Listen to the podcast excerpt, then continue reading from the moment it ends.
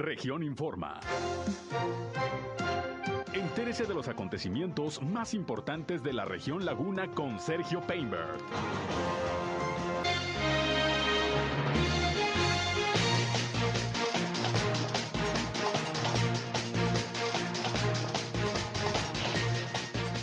Presentan hoy ante los gobernadores de Coahuila y de Durango avances del proyecto Agua Saludable para la Laguna. En riesgo la organización de la Feria de Gómez Palacio por el semáforo amarillo en Durango. 65 conductores fueron infraccionados en Gómez Palacio el fin de semana por conducir bajo los efectos del alcohol. El Instituto Municipal de Planeación de Torreón presentará proyectos eh, de la próxima administración municipal de la ciudad. Esto es algo de lo más importante que le tengo de noticias, de información aquí en esta segunda emisión de Región Informa. Son en punto las 13 horas, la una con cuatro minutos. Hoy es lunes, estamos iniciando las semanas, ya 26 de julio del año 2021. Ya estamos listos para llevarles la mejor información, lo más importante de lo que ha acontecido, sobre todo en la comarca lagunera, en Coahuila y en Durango, aquí a través del 103.5 de frecuencia modulada Región Radio una estación más del Grupo Región, la Radio Grande de Coahuila. Yo soy Sergio Peinbert, usted ya me conoce, acompáñenos, quédense con nosotros, vamos a la información. El clima. Bueno, temperaturas mucho, muy calurosas. El día de ayer tuvimos una temperatura extremadamente calurosa, 38.5 grados centígrados en la máxima. Hoy en la mínima eh, nos fue un poco parecido, 22 grados centígrados. Estamos esperando temperaturas eh, calurosas nuevamente para el día de hoy, 38 grados centígrados en la máxima y para mañana 23 grados en la mínima.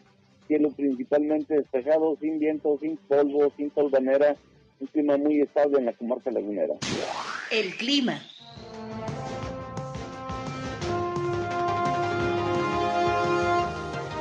Gracias por estar con nosotros aquí en Región Informa, nuestra emisión de mediodía. Qué bueno que ya nos acompañan, estamos listos para llevarles toda la información, pero también ya saben que en este espacio nos interesa mucho que entren en contacto con nosotros, sobre todo si tienen por ahí algún problema en su comunidad, en su calle, en su colonia, en su ejido, en cualquier parte de la comarca lagunera. Aquí recibimos eh, sus quejas, sus denuncias lo que usted nos quiera expresar. Con mucho gusto estamos a sus órdenes para hacer un enlace entre ustedes y las autoridades a fin de que los problemas precisamente de su comunidad se puedan resolver. Y para tal efecto pongo a disposición de ustedes la línea telefónica 871-713-8867 871-713-8867. Nos pueden llamar o nos pueden mandar mensajes de WhatsApp. Ahí estamos, como siempre, listos eh, para atenderles. Estamos también en redes sociales y medios digitales. Nos encuentran en Facebook y en Instagram, en región 103.5 Laguna, en estas páginas. Ahí estamos a sus órdenes, siempre con contenidos que espero resulten de todo su interés. Estamos transmitiendo por Facebook Live, como siempre, también nuestro espacio informativo. Un saludo a quienes ya nos siguen a través de esta red social. Y yo estoy en Sergio Peinber Noticias, en Facebook, en Twitter, en YouTube, en Instagram y en sergiopeinber.com, mi portal web de información, que también les invito a visitar. Ahí están nuestros enlaces para que nos escuchen en nuestras transmisiones de radio. Y bueno, vámonos, vámonos con la información que le tenemos eh, preparada el día de hoy. Ya escucharon ustedes, mucho calor en la comarca lagunera. Ahí ya les eh, transmití el reporte que nos dio esta mañana José Abad Calderón del Servicio Meteorológico de la Comisión Nacional del Agua. Ayer casi 39 grados centígrados, bastante calor y hoy pues vamos a andar más o menos por las mismas según el Servicio Meteorológico. Se ha despejado un poco eh, la humedad que tuvimos en los últimos eh, días. Y bueno, pues hay que cuidarse, ya sabe usted, de las altas temperaturas. Vámonos con la información. El día de hoy, como se los di a conocer a muy temprana hora, se desarrolló en Gómez Palacio, en las instalaciones de la Expoferia y en el centro de convenciones, una reunión que encabezó el eh, director general de la Comisión Nacional del Agua, Germán Martínez, junto con los gobernadores de Coahuila y de Durango, Miguel Ángel Riquelme y José Rosas Saizpuro. El objetivo, pues, fue dar a conocer avances de lo que es el eh, proyecto Agua Saludable para la Laguna, cómo van hasta este momento las autoridades federales, en este caso en cuanto a este proyecto impulsado por el presidente Andrés Manuel López Obrador con el objetivo de resolver de una vez por todas, ojalá, ojalá y así sea, el problema del abasto de agua en la comarca lagunera, así como también de la contaminación de los mantos freáticos por arsénico. Eh, ahí Germán Martínez estuvo dando una explicación de los avances que se llevan, las obras que ya se han licitado. Y bueno, es un proyecto que debe quedar terminado para ponerse a operar en unos dos años, según la cronología que se tiene del mismo. Al término de esta reunión, donde participaron también representantes de los eh, ayuntamientos de la comarca lagunera, de grupos de ejidatarios, de representantes empresariales, los eh, gobernadores de Coahuila y de Durango, junto con el director de la Comisión Nacional del Agua, pues se dieron sus puntos de vista e informaron sobre lo tratado en esta reunión. Vamos a escuchar en principio lo que dijo Germán Martínez, director general de la Comisión Nacional del Agua. En esta reunión, pues eh, tocaron temas muy, muy, muy importantes para el desarrollo del proyecto, eh, coincidimos todos los que participamos en esta mesa de trabajo, coincidimos en que, pues, primero, el proyecto Agua Saludable para la Laguna es un proyecto para beneficio de nueve municipios de la comarca lagunera, en el cual se va a entregar en dos años, se va a entregar agua eh, con la calidad necesaria que cumpla las normas oficiales y evite eh, la contaminación del agua por algún otro concepto que no esté, o elemento que no esté dentro de las normas oficiales mexicanas y con la continuidad que requiere eh, que requieren los habitantes de la comarca lagunera. Eh, coincidimos todos en este, en este punto y el siguiente punto que coincidimos es mantener informada a la sociedad del desarrollo de este proyecto. Bien, pues ahí tiene usted lo que está eh, comentando el eh, director de la Comisión Nacional del Agua, quien, eh, bueno, repito, habló ahí de varias licitaciones que se han ya llevado a cabo, algunas obras que ya se han asignado y que tienen que ver con toda la infraestructura que se va a requerir. ¿Para qué? Pues para traer agua ese es el proyecto, traer agua de la presa Francisco Zarco hacia los municipios de la comarca lagunera, nueve municipios, incluyendo los de la zona metropolitana. Por su parte, el gobernador de Durango, José Rosa Saispuro, consideró que se lleva un buen avance y que tanto los gobiernos que él encabeza como el de Coahuila, pues estarán apoyando de manera eh, permanente la realización de este proyecto. Esto dijo el gobernador duranguense. Es un proyecto en el que eh, hemos estado eh, muy, muy, cerca, muy de cerca de él, tanto el gobernador Miguel Ángel Riquelme, las y los presidentes municipales de esta región, para poder garantizar que este proyecto salga adelante. Ahora, como ustedes saben, ya se tienen concluidos los estudios y el diseño, el diseño ejecutivo, ya es un proyecto que va, va en marcha y además ya se eh, llevó a cabo la adjudicación de los primeros contratos para lo que es eh, la construcción de las primeras líneas de los eh, acueductos a presión, incluyendo la supervisión de, estos mismos, y está en proceso ya lo que viene siendo también los acueductos agravelados, lo que es la planta de bombeo y la planta potabilizadora. Entonces, con esto hablamos de que van las cosas bien, que indudablemente nos hemos comprometido, las y los presidentes municipales y los gobernadores, tanto el señor Riquelme como un, servidor, a estar informándole a la gente de que no habrá ninguna afectación primero a los derechos de agua que tienen ya eh, los poseedores de los mismos, a que el cañón de Fernández no va a ser afectado, al contrario, este habremos de darle más vida. Bien, ahí tiene usted, pues es lo que asegura el gobernador, no habrá afectación a los derechos de agua de los eh, ejidatarios, de los campesinos, de los productores, sobre todo el sector social.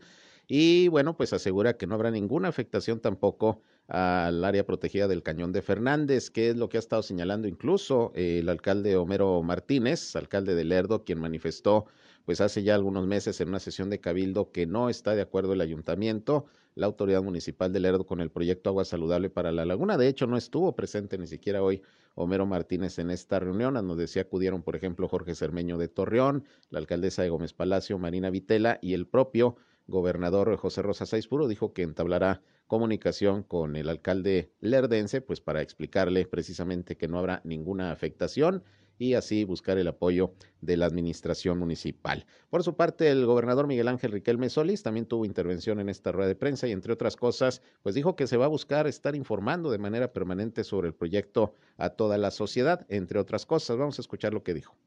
En primer lugar, que hoy hemos ratificado nuestra colaboración por parte de ambos gobiernos, en el caso del gobierno de Coahuila, del apoyo irrestricto al proyecto para eh, poder garantizar el abasto de agua aquí en la comarca lagunera. Hoy en esta reunión vimos los avances técnicos que lleva el proyecto y eh, también nos permitimos eh, puntualizar algunas cosas que derivado de la, también de la participación de las alcaldesas y alcaldes, pues también se tenía que dar conocimiento de algunas de las partes del proyecto que eh, pudieran eh, también eh, garantizar que del lado de Coahuila podamos apoyar dentro de la socialización del proyecto hacia el interior de las comunidades y sobre todo de los productores y ambientalistas. Por ello, creo que el día de hoy es importante hay un eh, gran avance eh, dentro del proyecto. Vamos a seguir eh, en mesas de trabajo, también disipando dudas en relación ya a temas puntuales. Bien, pues ahí lo que comentó también el gobernador Miguel Ángel Riquelme, quien apuntó, por cierto, que se va a contar con una bolsa de unos 200 millones de pesos que se dispondrán para que los organismos operadores de agua de los municipios que entran dentro de este proyecto, como son los de La Laguna, Torreón, Francisco y Madero, San Pedro, eh, tengan recursos eh, para poder llevar a cabo algunas obras de infraestructura que se van a requerir precisamente con este proyecto Agua Saludable para la Laguna. ¿Qué obras? Bueno, pues la perforación de pozos, la mejora de, de todo lo que tiene que ver con la infraestructura hidráulica, las tuberías de conducción de agua que en muchos casos pues están dañadas, eh, hay mucha pérdida de, líquido por fugas, en fin, todo esto pues es un plan integral y se deben involucrar precisamente los municipios también en este, en este proyecto. De hecho, el director de la Comisión Nacional del Agua dijo que hay fondos federales que se van a poder gestionar para precisamente apoyar a los municipios eh, en todas estas obras que se van a requerir aquí en la laguna para sacar adelante este proyecto de agua saludable. En fin, pues ahí se dio información, se habló de los avances y vamos a, esperar a que realmente pues todo transcurra como se tiene proyectado, porque como lo hemos dicho en otras ocasiones, proyectos referentes con las soluciones que se requieren al problema del agua en la comarca lagunera, desde el abasto hasta lo que tiene que ver con la contaminación por arsénico, pues ha habido muchos y desde hace décadas. Proyectos han ido y venido y sin embargo no han aterrizado. Vamos a ver si ojalá este proyecto Agua Saludable por la Laguna es la solución a esa situación de, del problema del agua que desde hace años tenemos aquí en nuestra, en nuestra región. Por lo pronto, pues ahí está esta reunión realizada el día de hoy ahí en Gómez, en Gómez Palacio. Por otra parte, fíjese que, pues como se lo informamos prácticamente desde el viernes, el estado de Durango pasó al semáforo epidemiológico amarillo, retrocedió del semáforo verde por el incremento en el número de, de contagios y sobre todo del nivel hospitalario que se está registrando en este momento, sobre todo en la capital duranguense, que la semana pasada pues ya andaba como por el 35-40%. Eh, pasó Durango junto con otras entidades del país a semáforo amarillo, otros pasaron al naranja, Sinaloa pasó al rojo, nada más se mantienen en verde, afortunadamente Coahuila, eh, así como Aguascalientes y Chiapas, pero pues el riesgo latente ahí está de más contagios, de más fallecimientos y de incremento en la ocupación hospitalaria. El asunto es que, bueno, ante esta, eh, esta situación del semáforo amarillo otra vez en Durango, Viviana Ríos Cardosa, que es la directora general de la Expoferia, eh, allá en Gómez Palacio, dijo que debido a este retroceso del estado de verde amarillo en el semáforo de riesgo epidemiológico, pues está en riesgo el desarrollo de la expoferia de Gómez Palacio, que ya se había autorizado para organizarse ya a finales del mes de octubre.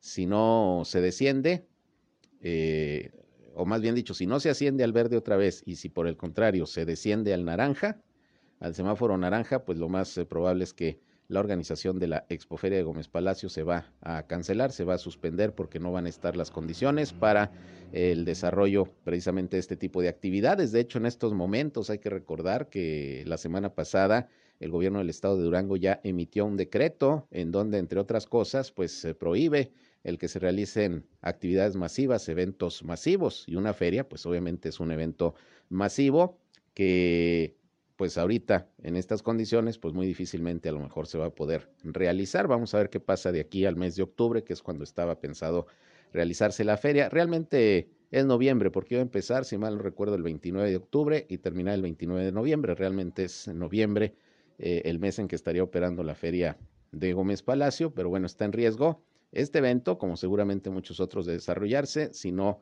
se se mejoran las cosas en cuanto a la pandemia en aquella, en aquella entidad.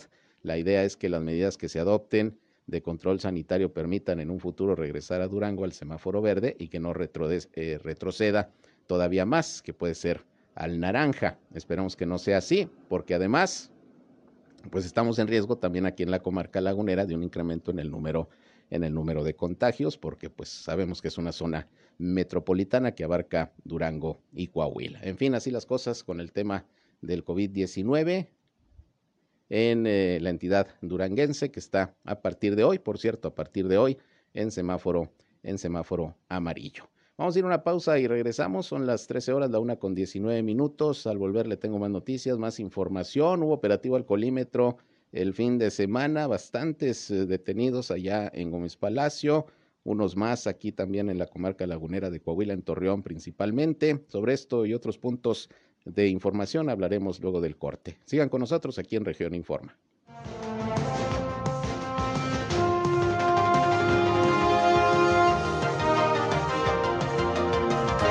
En un momento regresamos a Región Informa.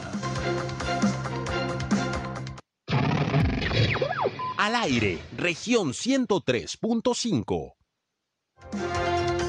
Continuamos en región Informa. Bien, regresamos, son las 13 horas ya, la una con 24 minutos. Vámonos con más información. Y mire usted, esta mañana platiqué con José Antonio Ramírez, él es el eh, director del Instituto Municipal de Planeación aquí en Torreón, ya que ayer hubo una actividad pues muy interesante que se desarrolló en el marco de un programa internacional para la mejora de los espacios públicos y la movilidad urbana. Se pintaron en cuatro cruceros del centro de, Torreón eh, unas eh, llamadas eh, orejas peatonales, que lo que buscan es que amplían con pintura el área de la banqueta en, las esquinas eh, para que ahí también haya movilidad peatonal, haya seguridad e incluso pues sirvan como de esparcimiento porque ahí en las pintas están algunas figuras para que incluso los menores puedan ahí, ahí jugar, en fin. Y bueno, este es un programa de mejoramiento de la seguridad peatonal, como les decía, pero pues se está proyectando ya en los próximos días hacer una presentación de los planes y proyectos que tiene el Implan para lo que resta de esta administración municipal eh, y también lo que se va a presentar para que haya seguimiento por parte del próximo gobierno que ya va a encabezar Román Alberto Cepeda González como presidente municipal. Vamos a escuchar parte pues de lo que nos explicó primero sobre lo hecho ayer domingo ahí en la zona centro eh, José Antonio Ramírez, director del Implan, y sobre estos proyectos que se van a estar presentando. Estamos inmersos en una problemática, me gustaría empezar por este contexto. Eh, hoy en día la principal causa de muerte de la población entre 18 a 35 años en el estado es por atropello o incidentes viales. más incidentes viales dentro de esta categoría atropello peatones y ciclistas. A nivel mundial existe el compromiso que se llama Agenda eh, Cero, que lo que busca es reducir a cero completamente la fatalidad de los incidentes viales. Se está interviniendo en varias acciones para poder eh, lograr este objetivo mundial y uno de ellos se llama urbanismo táctico. El urbanismo táctico como tal lo que hace es con implementaciones muy rápidas, de bajo costo, no permanentes, intervenir áreas conflictivas en tema de incidentes para que, primero, visibilizar a los peatones. Segundo, eh, disminuir algunas velocidades máximas fuera de reglamento que pudieran darse en áreas de alto tráfico peatonal. Y tercero, mejorar la imagen eh, urbana de las ciudades. Por tanto, eh, este concepto de orejas peatonales lo que hace es a manera de pinta, a través de asociaciones civiles y colectivos comprometidos con los derechos peatonales, ensanchan en las esquinas eh, el, área de la banqueta para disminuir el área que tiene que cruzar el peatón para llegar de un lado al otro lado de la acera y así facilitarles eh, el tránsito y hacer calles más inclusivas y seguras para todos y todas.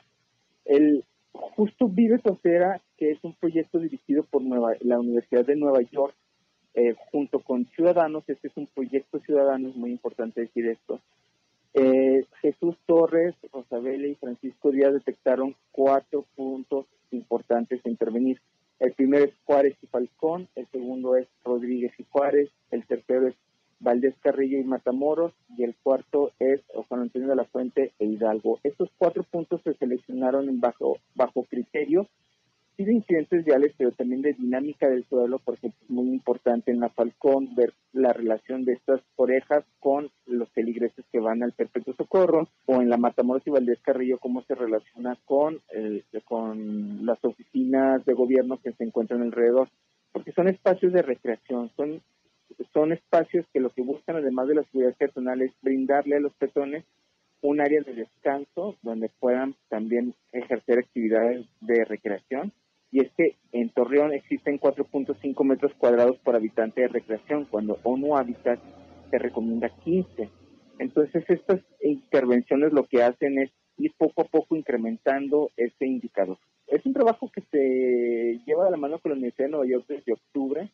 Ya desde principios de este año estaba programado esa fecha.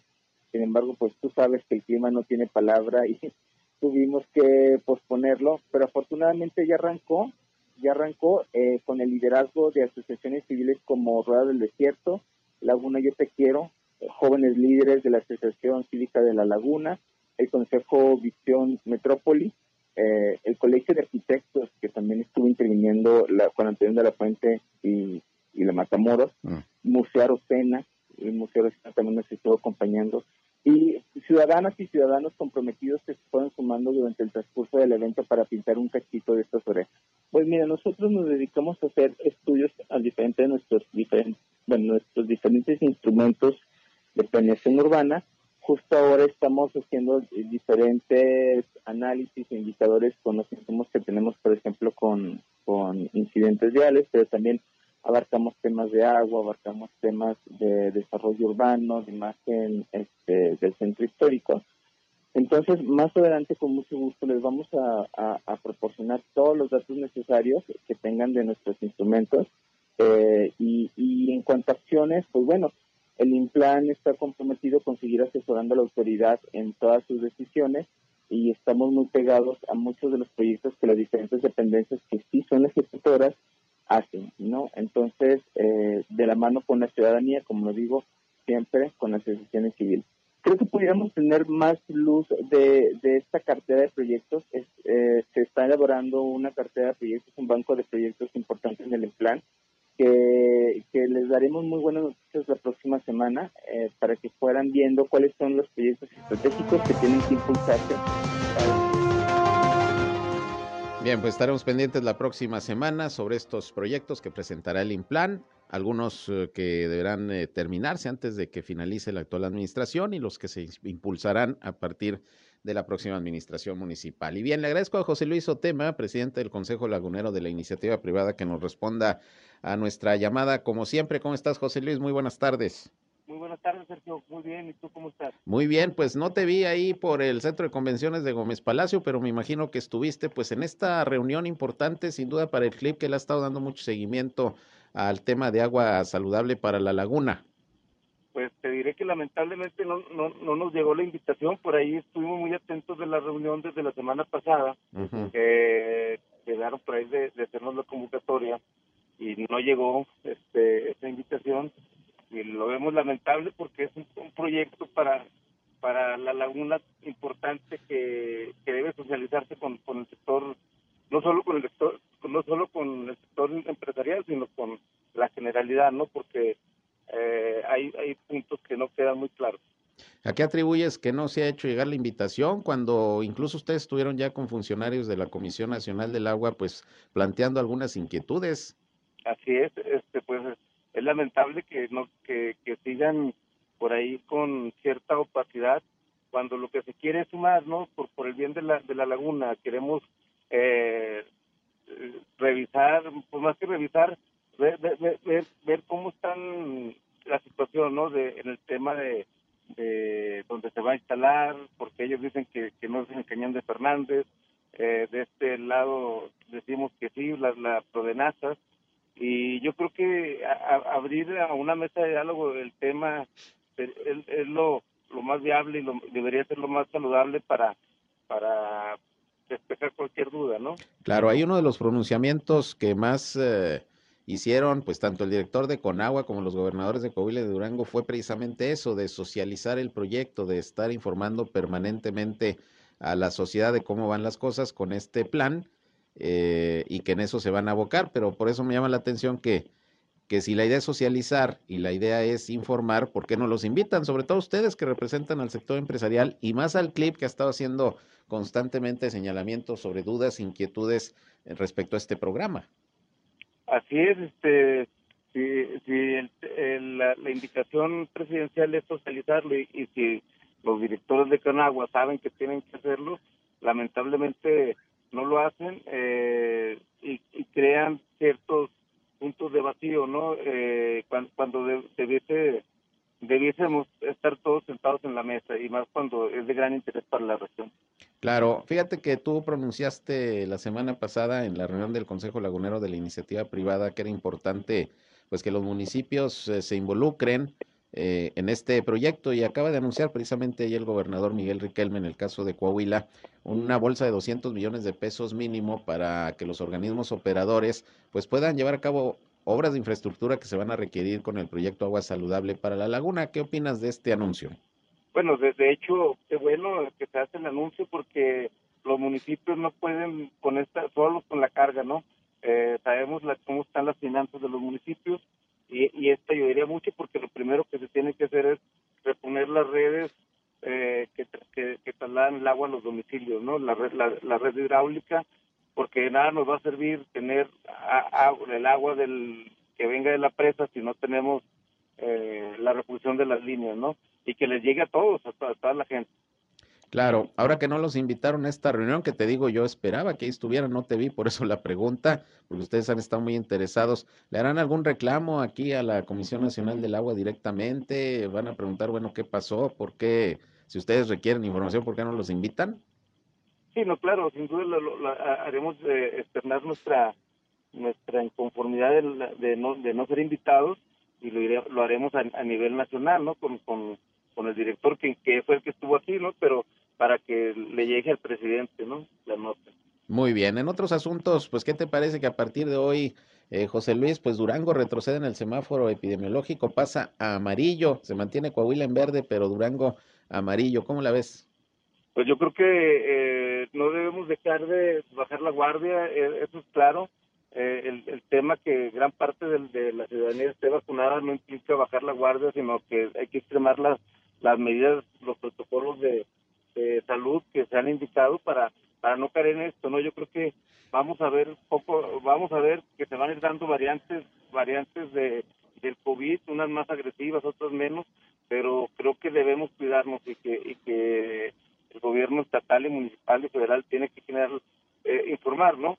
Para que, para que nos, bueno, y, nos toca a la sociedad en sí, en la sociedad en general, tomar estas medidas, ¿no? No relajarlas. ¿Les preocupa? Más allá del, más allá del gobierno. Claro, ¿les preocupa, José Luis, como sector empresarial, que lleguemos a un punto en donde otra vez se tengan que adoptar medidas drásticas, otra vez se tengan que eh, establecer restricciones en eh, la actividad económica? Claro, porque eh, económicamente necesitamos salir de, de, de, esta, de esta pandemia que ha traído problemas económicos muy serios, ¿no? Y que y que la reactivación es necesaria y con esto, y, y con esto podríamos volver a cerrar las empresas o, ciertos giros. Muy bien, pues vamos a estar pendientes. Eh, por lo pronto, Qué mal que no los invitaron, eh, José Luis, porque pues ustedes han estado muy pendientes y haciendo constantemente planteamientos sobre este programa Agua Saludable para la Laguna. Pues a ver qué les dicen ahora que, que reclamen, ¿no? Ahí en la Comisión Nacional del Agua. Sí, seguiremos insistiendo. Te agradezco, José Luis, como siempre, que nos contestes el teléfono. Agradecido contigo, gracias. Gracias. Es eh, José Luis Otema, presidente del Consejo Lagunero de la Iniciativa Privada. Pues no los invitaron. Fíjese usted, y de hecho en una pasada reunión del Consejo Lagunero de la Iniciativa Privada, eh, platiqué más tarde, después de esa reunión con José Luis Otema, aquí al aire, y él mismo nos decía que había beneplácito porque iba a venir el director general de la Comisión Nacional del Agua, Germán Martínez, y que, bueno, pues esperaban escuchar información actualizada y puntual de cómo va el proyecto Agua Saludable para la Laguna, porque pues ellos consideran que ha habido opacidad los organismos que pertenecen al CLIP. Y bueno, lo que entendimos en ese momento es que pues ellos iban a estar invitados como representantes de algunas otras organizaciones, las autoridades municipales que sí lo estuvieron, eh, organizaciones de productores, etcétera. Y mire usted, no los invitaron, no estuvieron presentes y me llama la atención porque sí acudieron eh, invitados. No fue solamente reunión de autoridades con los gobernadores, los alcaldes y los funcionarios de la CNA. Estuvieron por ahí representantes de productores agrícolas, por ejemplo, que fueron los que yo más vi ahí en esa reunión, que estuvimos por ahí en la cobertura. Entonces, pues bueno, se van a quedar por lo pronto todavía sin información puntual los del Consejo Lagunero de la Iniciativa Privada. Y ya escucha usted, pues van a hacer el reclamo porque tengo entendido que el titular de la CNA aquí en La Laguna, en esa ocasión, les, eh, eh, les comentó a los integrantes del CLIP que iba a haber esta reunión y que obviamente se les iba a invitar para que estuvieran pendientes. Pero bueno, pues así las cosas con este, con este tema. Y sobre el COVID, bueno, pues ahí está la inquietud de que al regresar Durango al semáforo amarillo, que esperamos ya no pase de ahí y pronto pueda regresar al verde, obviamente existe preocupación del sector empresarial por la posibilidad de que se tomen algunas medidas eh, drásticas que puedan afectar la actividad económica, como es generalmente lo que ocurre cuando empiezan estos fuertes rebrotes de coronavirus que ya se registran en nuestro país. Repito, está Coahuila afortunadamente todavía en verde, pero tenemos aquí en un lado Durango que está en amarillo, entonces hay que reforzar las medidas sanitarias en toda la comarca lagunera en particular, pues para evitar que vaya a haber eh, más casos de COVID-19, como lamentablemente sí van aumentando. Y de hecho ya tengo aquí el reporte sobre el coronavirus al día de hoy de la Secretaría de Salud de Coahuila y también el de Durango. Luego de una pausa se los doy a conocer. Son las 13 horas, una con 40 minutos. Volvemos con más.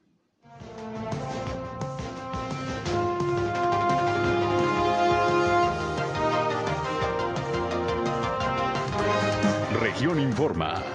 Ya volvemos.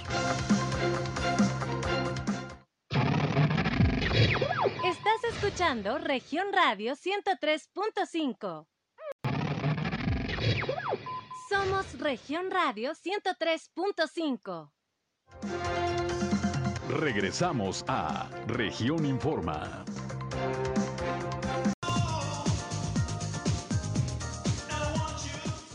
Bien, regresamos, son las 13 horas, una ya con 44 minutos. Y bueno, pues eh, hubo operativo de sobriedad allá en Gómez Palacio el fin de semana. Y no hubo como tal operativo alcoholímetro en Torreón, no se instalaron los filtros porque resulta que los alcoholímetros, los aparatitos medidores, los mandaron a, a revisar, a calibrar y a certificar a Monterrey, según nos explicó el director de Tránsito y Vialidad Alejandro Gutiérrez Zamudio. Sin embargo, pues hubo eh, la llamada sobre vigilancia por las noches, el fin de semana, lo que fue jueves, viernes y sábado, pues para detectar a personas manejando bajo los influjos del alcohol. Y sí, varias fueron detectadas y puestas a disposición del Ministerio Público. En el caso de Gómez Palacio, la Dirección de Seguridad y Protección Ciudadana, a través de la Subdirección de, eh, de Tránsito, está informando que fueron levantadas 65 infracciones a igual número de conductores que iban manejando bajo los influjos del alcohol y de estos 65 se detuvo a 25 porque iban pues eh, en tercer grado de ebriedad. También se enviaron 47 vehículos al corralón.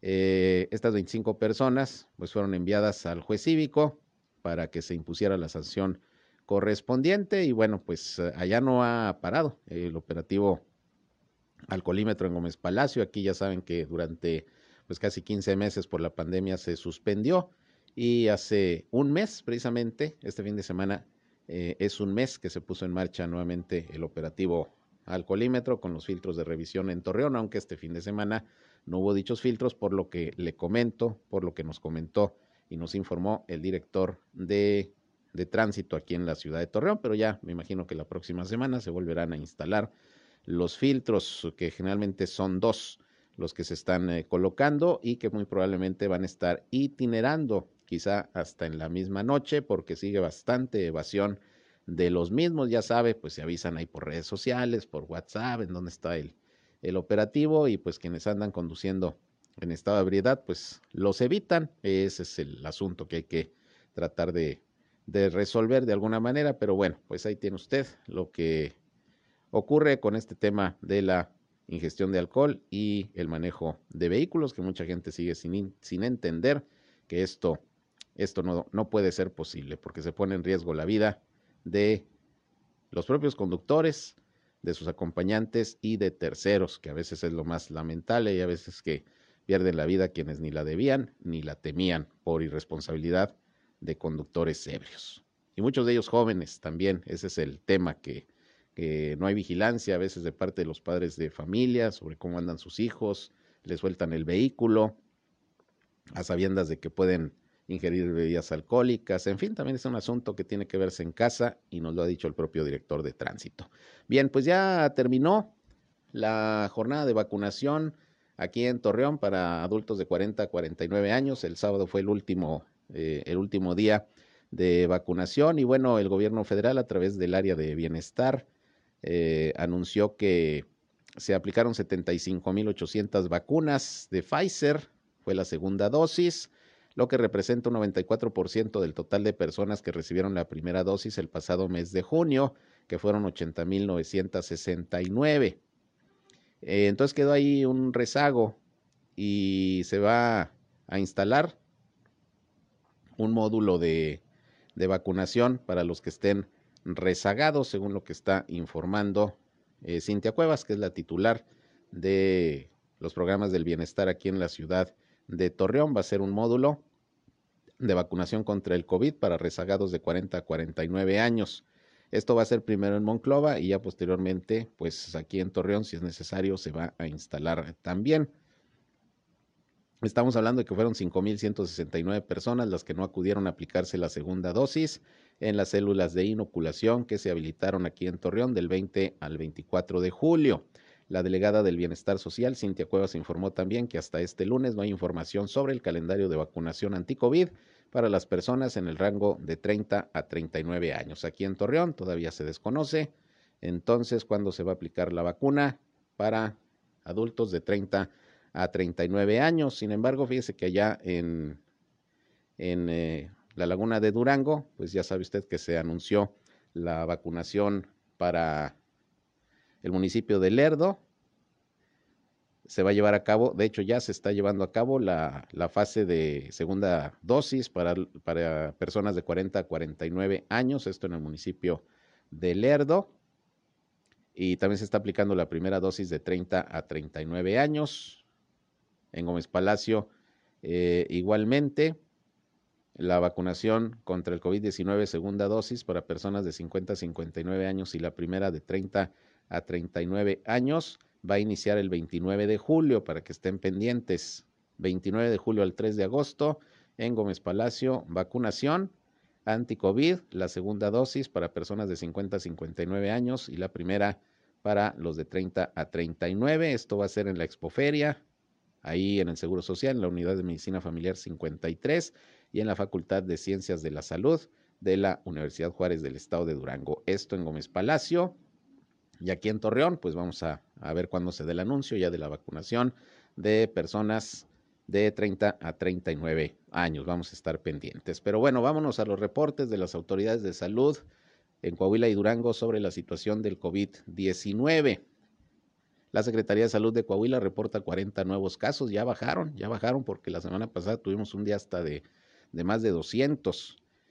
Eh, hoy disminuyeron, ayer también fueron menos, por ahí de 50 casos. No hubo ayer defunciones reportadas en Coahuila, hoy tampoco se reportan defunciones, lo cual, repito, pues ya es un aliento, pero sí hay nuevos casos, los cuales se presentaron 25 en Saltillo, 7 en Acuña, 3 en Torreón y uno respectivamente en Frontera, en Monclova, en Piedras Negras, en Ramos Arizpe y en Sabinas. No aparece en ningún otro municipio de la Laguna, salvo Torreón.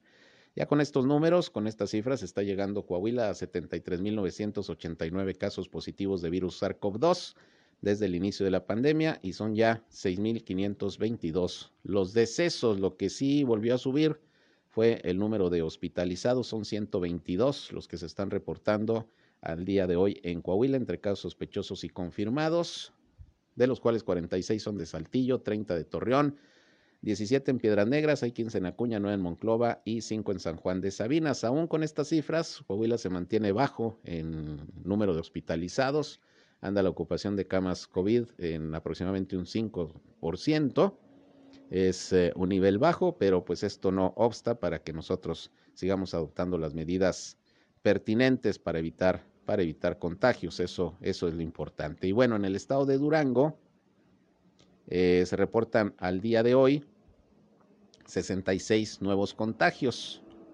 Con esto ya llega la entidad a 36.073 confirmados, casos de COVID-19 desde el inicio de la pandemia y no se reportan defunciones, ni ayer ni hoy tampoco se reportan defunciones, afortunadamente en Durango, pero van un total de 2.477. Así pues, las cifras del COVID-19 en eh, Durango, en estos momentos en que pues esa entidad ha pasado al semáforo epidemiológico en color, en color amarillo, que esperemos que pronto regrese al eh, color verde y que Coahuila también se mantenga pues eh, en ese semáforo, porque si no, ya sabe usted, van a tener que regresar medidas drásticas para el control de la pandemia que va a afectar sobre todo la actividad, la actividad económica. Así que, pues de nosotros, de nosotros va a depender.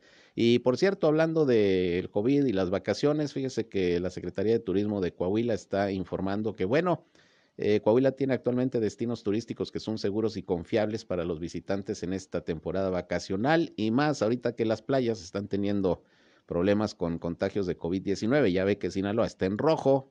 Ay de usted si va a Mazatlán, ¿eh? Está en rojo en estos momentos Sinaloa ya a partir de hoy.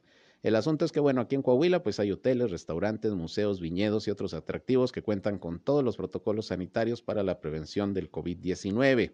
La Secretaría de Turismo y Desarrollo de Pueblos Mágicos, por tanto, invita a los coahuilenses y a los visitantes a continuar, sí, con los cuidados para prevenir el COVID-19, como el uso del cubrebocas, gel antibacterial y lavado constante de manos y respetar los lineamientos de salud de cada atractivo destino turístico, pero pues en estos momentos Coahuila está en verde y por eso se invita a la población a visitar los centros turísticos de la entidad. Señala la Secretaría de Turismo que desde el año pasado ha estado preparando y capacitando a las empresas turísticas con diversos cursos en calidad higiénica sobre todo para pues que haya el cumplimiento de los protocolos sanitarios y la gente tenga la seguridad de que cuando llegue a un restaurante, llegue a un hotel, a un centro turístico, no va a tener ningún problema. Han sido capacitados pues eh, personas que trabajan en por lo, por lo menos mil establecimientos en todo el estado, unas 123 mil personas y bueno, por eso pues está invitando la Secretaría de Turismo a que se haga turismo,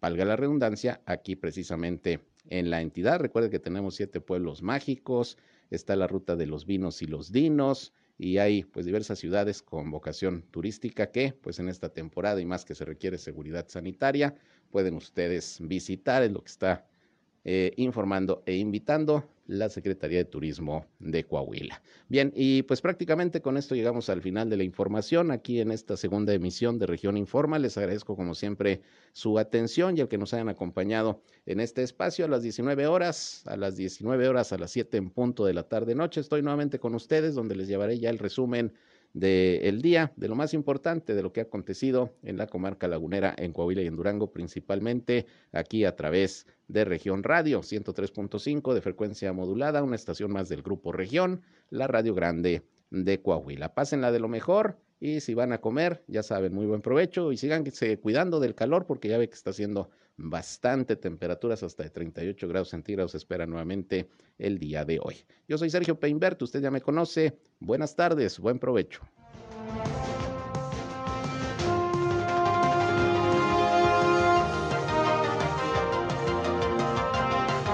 Esto fue Región Informa. Ahora está al tanto de los acontecimientos más relevantes.